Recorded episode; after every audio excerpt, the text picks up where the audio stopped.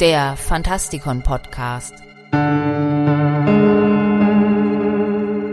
Fantastisch, schauerlich, kriminell.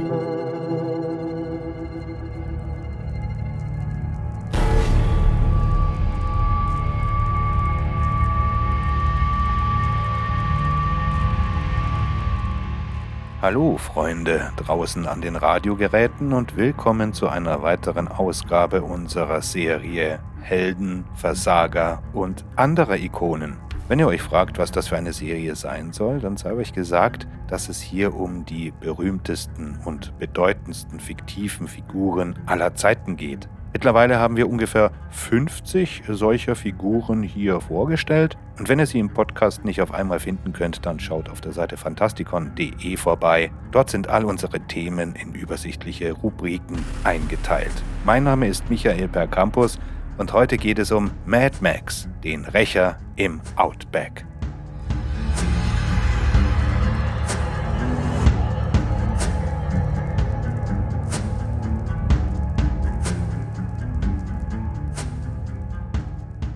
Die Idee, dass Überlebende in einer kargen Ödnis um Ressourcen kämpfen und ihre Fahrzeuge als Kriegsmaschinen einsetzen, wurde bis heute so oft kopiert, dass viele das Konzept für selbstverständlich halten. Genau genommen begann es aber erst mit Mad Max 2, der Vollstrecker. Es gab bereits früher Filme, die sich damit auseinandersetzten, wie zum Beispiel Der Junge und sein Hund, aber die Elemente, die dazu führten, dass Mad Max so einflussreich wurde, kamen hier zum ersten Mal zur Geltung. Und es war dieser Film, der unzählige Nachahmer hervorbrachte. Da ging es diesem gerade entstehenden Genre nicht anders wie vorher dem Slasher-Film. Zahllose Low-Budget-Filmer zeigten zerbeulte Autos und Dirtbikes, steckten ihre Schauspieler in Rüstungen und Lumpen und hofften, von dem Trend zu profitieren. Die meisten dieser Filme sind lächerlich, manche zumindest halbwegs gut, aber sie alle verdanken Mad Max allein ihre Existenz. Auch wenn man es vielleicht nicht gleich auf dem Schirm hat, es gibt Mad Max-Fans, die etwa das gleiche Nerdtum pflegen wie die Fans von Star Wars, Star Trek, Doctor Who und Harry Potter. Die ausgefallenen Autos und fantasievollen Kostüme der Filmreihe hatten aber auch einen großen Einfluss auf andere Medien außerhalb des Films. In ihrer Biografie verrieten Mötley Crew, dass ihr ursprüngliches Bandfoto für das Album Shout at the Devil stark von den Kostümen aus Mad Max inspiriert wurde. Blackie Lawless von Wasp hatte ebenfalls zu Protokoll gegeben, dass der Look seiner Band in den 80er Jahren aus diesem Film entlehnt wurde. Und es gab natürlich unzählige andere, die dieses bestimmte Bild vor sich sahen, als sie ihre Karriere planten. Der Reiz liegt auf der Hand, denn er ist visuell dramatisch und kann mit wenig Geld umgesetzt werden. Sieht man sich alte Musikvideos aus den 1980er Jahren an, kann man leicht erkennen, wer sich alles mit diesem Look identifizierte. Dabei war es hilfreich, dass Mad Max 2 1981 gerade rechtzeitig zur Revolution der Musikvideos erschien. Duran Durans Clip zu Wild Boys hätte eine gelöschte Szene aus einem der Mad Max-Filme sein können. Diese Stilelemente waren plötzlich allgegenwärtig.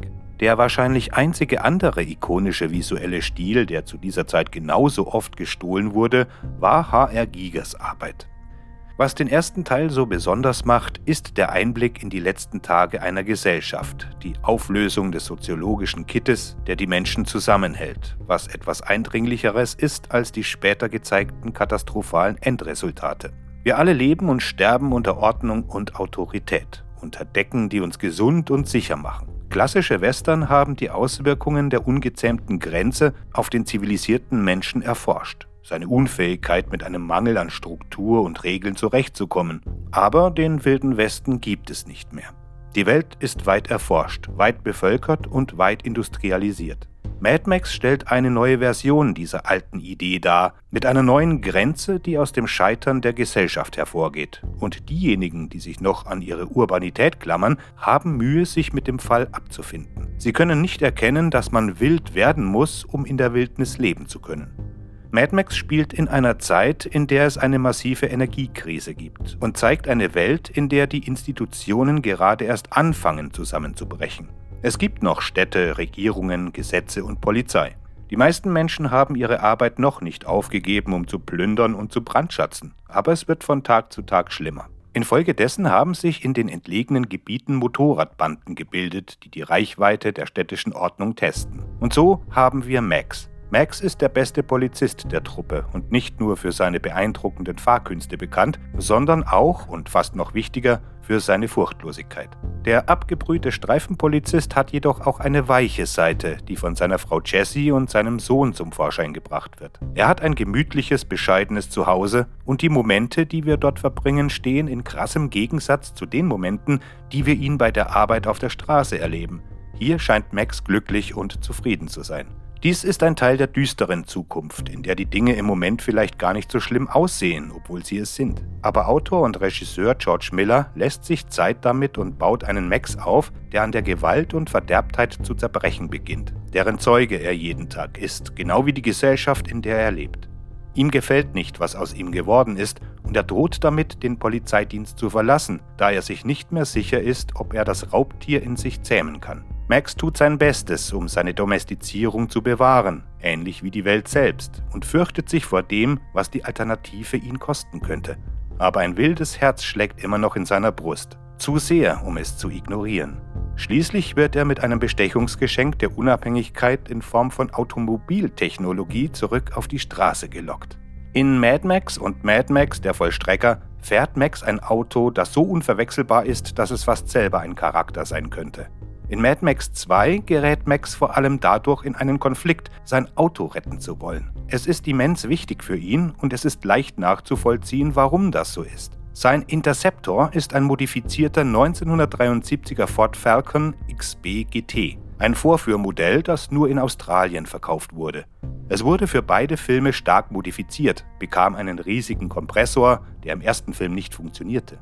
Erweitert wurde der Ford um die Auspuffrohre und einige Optimierungen an der Karosserie, um sie aggressiver aussehen zu lassen. Heute ist Max Interceptor eines der legendärsten Filmautos überhaupt. Autos sind wichtig in einer Welt, in der das Benzin knapp ist.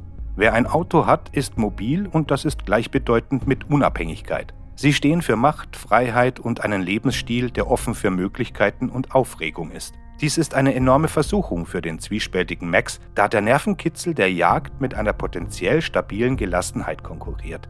In diesem Moment, in dem Max sich bewusst dafür entscheidet, an der zunehmenden Wildheit der Realität teilzuhaben, wissen wir, dass die Apokalypse wirklich vor der Tür steht und bald wird jeder für sich selbst entscheiden. Ein Anschlag auf den Cop und seinen besten Freund Goose führt dazu, dass Max und seine Familie einen schönen langen Urlaub machen. Ein letzter Versuch, sich dem Unvermeidlichen zu verweigern. Ja, in dieser bröckelnden Welt glauben die Menschen immer noch, sie könnten Urlaub machen. Die Bevölkerung steckt den Kopf in den Sand in dem vergeblichen Versuch, die sich verändernde Welt um sie herum zu verleugnen. Und natürlich folgt die Tragödie auf den Fuß. Als die böse Biker-Gang Max Familie ausschaltet und brutal niedermetzelt, haben die Schurken die neue Rasse für diese Phase der Menschheit gezeugt. Alles, was in Max zivilisiertem Herzen noch übrig ist, stirbt zusammen mit seiner Frau und seinem Sohn, und er verwandelt sich in einen erbarmungslosen Jäger, einen von Rache getriebenen Körper, der sich nicht im Klaren darüber ist, was passiert, wenn sein Hunger nach Blut nicht mehr vorhanden ist. Er ist jetzt ein Tier und kann nie wieder zurück. Danke fürs Zuhören.